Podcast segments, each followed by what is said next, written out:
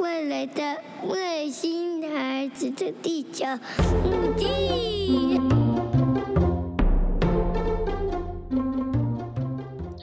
Hello，你现在收听的是《外星孩子的地球日记》EP Two。那 EP Two，地球妈妈想要跟大家聊些什么呢？地球妈妈想跟大家聊的是有关怀孕这件事。其实，在怀孕的过程中，我觉得妈妈们都开始会有点紧张啊，甚至呃会有一点想要了解一下可能会遇到什么状况，就会去加入很多妈妈社团，有一些什么像怀孕十个月的社团啊，或者是家有新生儿之类的社团。那其实加入社团没有什么不好，反而可以在里面吸收到很多的一些资讯，你可以从这些资讯了解。我在产检的过程应该要做多做哪些自费的产检，或者是有遇到哪些状况，我应该要求助呃哪一些医生，或者是求助一些呃有经验的妈妈该怎么样去处理。所以在关于怀孕的部分，我其实一直都很想要跟大家分享，呃我在怀孕的过程中发生呃有发生什么事情，或者是说我有做了哪些检查。呃，其实起因就是从我记得那时候在怀 Elton 的时候，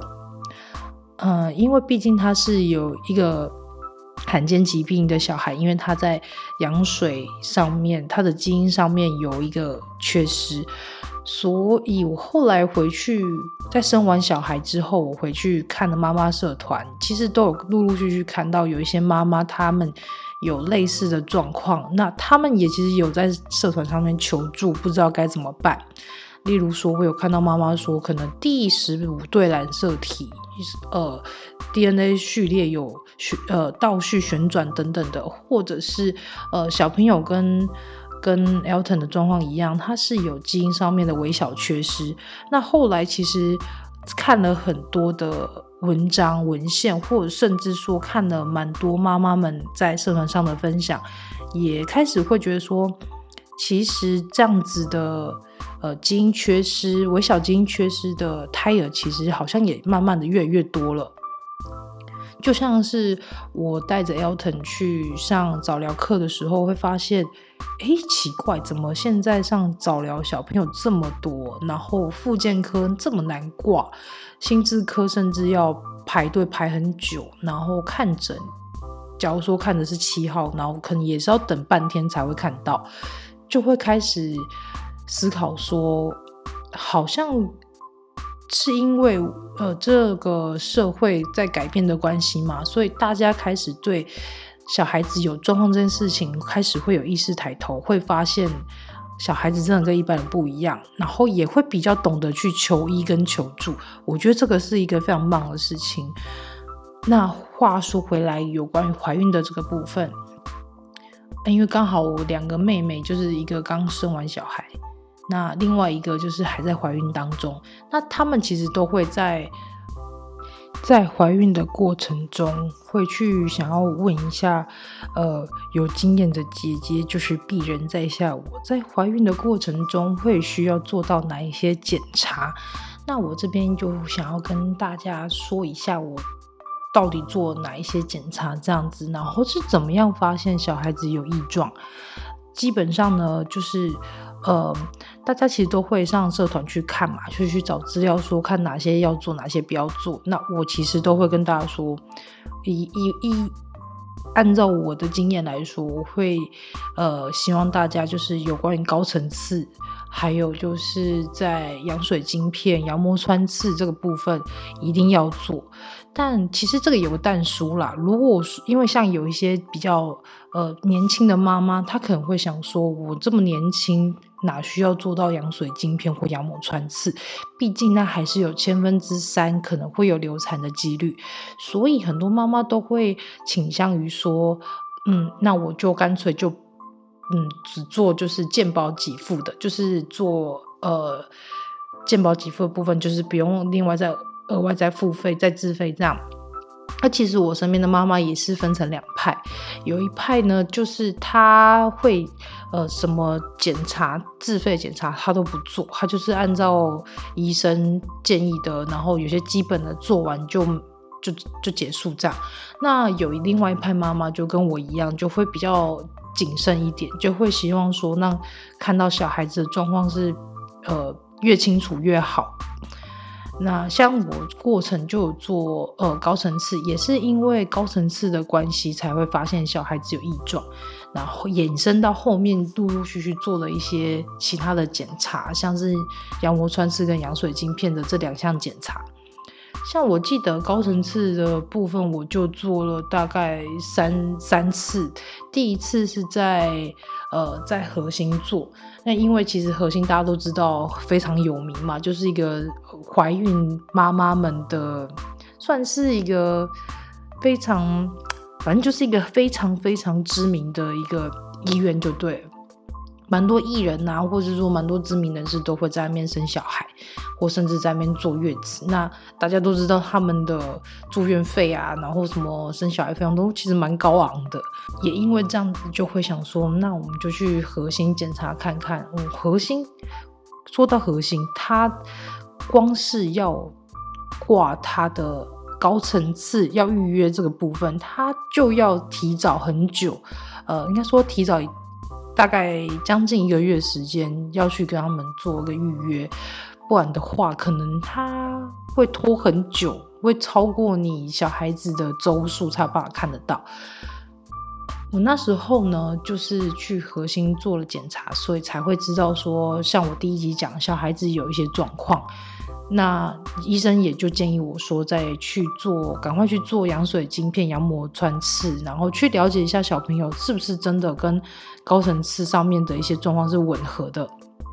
后来呢，就是也因为医生建议的呢，也去做了，然后也幸好就是有发呃发现他其实就是一个很小很小的基因缺失这样。后来呢，就是。在施景中医生那边，就是也有在做另外两次的检查。其实那两次的检查出来，其实蛮有趣的。嗯，在那时候，呃，柯柯昌明医生就是人称“柯次王”的妇产科医师，就是一个非常权威、非常具权威的一位基因相关的呃医生。这样，他那时候就帮我转诊到。施景中医师那边，那施景中医师其实大家都知道，他是一个高危险妊娠，然后他其实是一位专门看高危险妊娠的一位医师。他其实他这些状况，他应该都蛮习以为常，所以他那时候看到我的报告，他马上就说：“嗯，他其实缺得很小啊，他也不确定会有什么状况，但是。”就是也是有安排我去做高层次，所以第二次的高层次就是在台大做。那在台大做高层次，严格来说，它跟在高在核心做其实没有什么不一样，只是设备上台大的设备没有像核心的装潢这么的厉这么的厉害，然后这么的让孕妇觉得就是好像。去到了一个什么休闲度假的地方，这样，但是台大它的设施一样，就是很完很完善、很完整，所以就是可以在那边，呃，一边看看小朋友的状况啊，然后医生也会一边品跟你告诉告诉你说，呃，关于那三个指标，然后他一个一个去做检查，去确认小朋友没有状况。那其实第二次做到一半，要要去照小朋友有没有叠纸的部分的时候，因为 Elton 他就在肚子里面非常不愿意配合，所以我就一直被请出去走大概两三次吧。后来医生有点受不了，就说：“，那你要不要吃颗糖果啊？还是喝一些就是？”小胎儿会开心会一直提的那些甜点，或是像什么奶茶之类，去试试看看他愿会不会就是把他的手张开让我检查有没有叠纸。所以后来也是，我记得好像走了好几圈，然后也吃了吃了巧克力吧，他终于愿意把他的手稍微张开一点。所以医生其实也没有看得很清楚，但是有确定，嗯，他就是没有叠纸。那一直到后面去呃做后面生产才会才知道，就是他真的没有叠脂，然后他也没有其他的像是心脏的状况。呃，应该是说心脏的状况是后来出生之后，医生有在继续用听诊器去追踪他有没有心杂音的部分。那也在三他三岁的时候，我们回台大基因科回诊的时候，医生有在帮他做了一次心脏超音波的检查，就有发现他心脏其实是蛮健蛮健康，也蛮呃蛮完整的，就没有当初我们那时候。担心的那个威廉氏症，可能他的那个动脉或者是他心脏会有一些先天的瑕疵，也还好，真的没有这些状况，所以妈妈我非常的算蛮放心的。虽然说他还是跟一般的小孩有一点点不一样，但至少我们可以透过在怀孕的过程中所做的一些检查，可以先找出一些蛛丝马迹，甚至你可以去考虑说。呃，在至少你可以先了解一下小朋友的状况是不是健康的，是不是健全的。那以至于说后面你在呃遇到小朋友有状况的时候，你可以去好好的谨慎思考跟评估，是不是应该要把他生下来，或者是让他回去把行李准备好再来当你的宝贝。嗯，其实这过程应该有一些妈妈都。听到这边都会觉得说，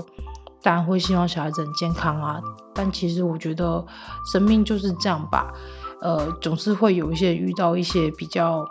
嗯难的关卡。例如说，我有在社团上就有看到有一些妈妈，他们就常常常常会看到有一些文章，就是说小孩子因为东西没有准备好啊，然后以至于要人工流产，或者是说他就呃自己就流产掉了。其实每次看到这种文章，都会觉得心里酸酸的，因为想到怀孕的过程应该都是快乐的，毕竟想要有一个小孩，然后呃自己当妈妈，这个心情是会让人觉得很快乐的。当然啦，谁不想要生一个健康快乐的宝贝？其实我觉得，在这个过程中，发现自己的小孩子跟呃正常的一般小孩子不太一样，到后面就是也认同了，也接受了，并且想要告诉其他的妈妈们说，如果你的小孩子可能在你的产检过程中有发现一点点的异状，那你也可以透过一些思考，然后跟呃一些文献上的。资料做查询等等的，或是跟你的产检医生讨论这样的状况会不会影响到后面的一些呃后面的一些症状等等的，例如说他可能长大之后会有一些身体上的不舒服，或甚至是说呃在心心理精神上会有一些状况，在你审慎的评估之后，你再考虑说是不是应该要把他生下来。或者是说你愿意就接受他，并且抚养他长大，就把他当成是一个老天爷送你的礼物。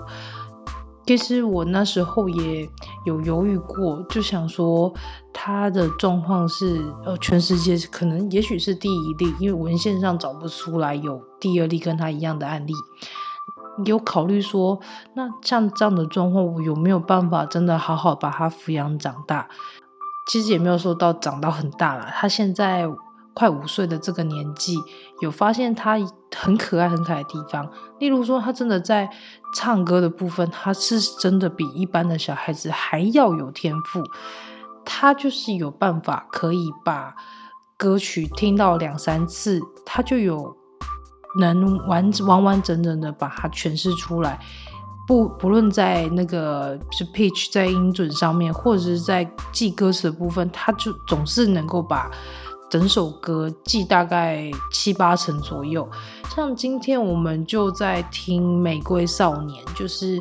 呃蔡依林她唱的那首《玫瑰少年》，他大概才听第三次、第四次，他就开始可以哼哼唱唱整首曲子。这个时候就会觉得，嗯，其实威廉市政的这个。对音乐有高度敏感跟高度兴趣，这个部分好像是一件非常非常棒的事情。那也因为他对歌曲的兴趣，所以我们家也常常会出现很可爱的歌声。然后他也会呃学着大人唱一些流行歌曲，无论是台语啊、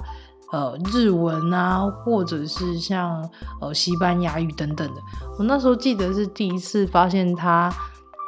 对外语有兴趣的时候，是因为他不小心点了一首西班牙语的儿歌，然后他也也学得很快，大概听两三次就会了。那时候好像才两岁左右，连讲话都不是很清楚的时候，他就有办法把这些歌曲唱得非常的完整。那其实就是有点在模仿那个国外的腔调跟语调，其实蛮有趣的。他后来有发现，他其实在看。一些儿童节目、卡通频道等等，他也有办法把那些，例如说频道的台呼啊，或者是像呃卡通的片头曲、片尾曲，他都有办法哼哼唱唱的，非常的很像很听了好几百次，已经很熟练这样。但其实他可能也才听两三次，他就可以记起来。这个时候就会觉得，嗯，好，威廉氏症。真的是一个蛮神奇的一个罕见疾病，还也幸好他的呃，Elton 他在威廉斯镇他缺失的部分，对他的身体来说并没有造成很大的典型的一些问题跟状况，但是就有带一些，不过就有带一些很可爱的一些小优点。像对歌曲歌曲的兴趣部分，他后面有发现他对语言也蛮有天赋，他对语语言就非常的有兴趣，所以他在学台语啊，或者学英文啊，有时候不小心可能讲了一两句日文，他也会很快就把它背起来，就会觉得嗯，还蛮可爱，蛮厉害的。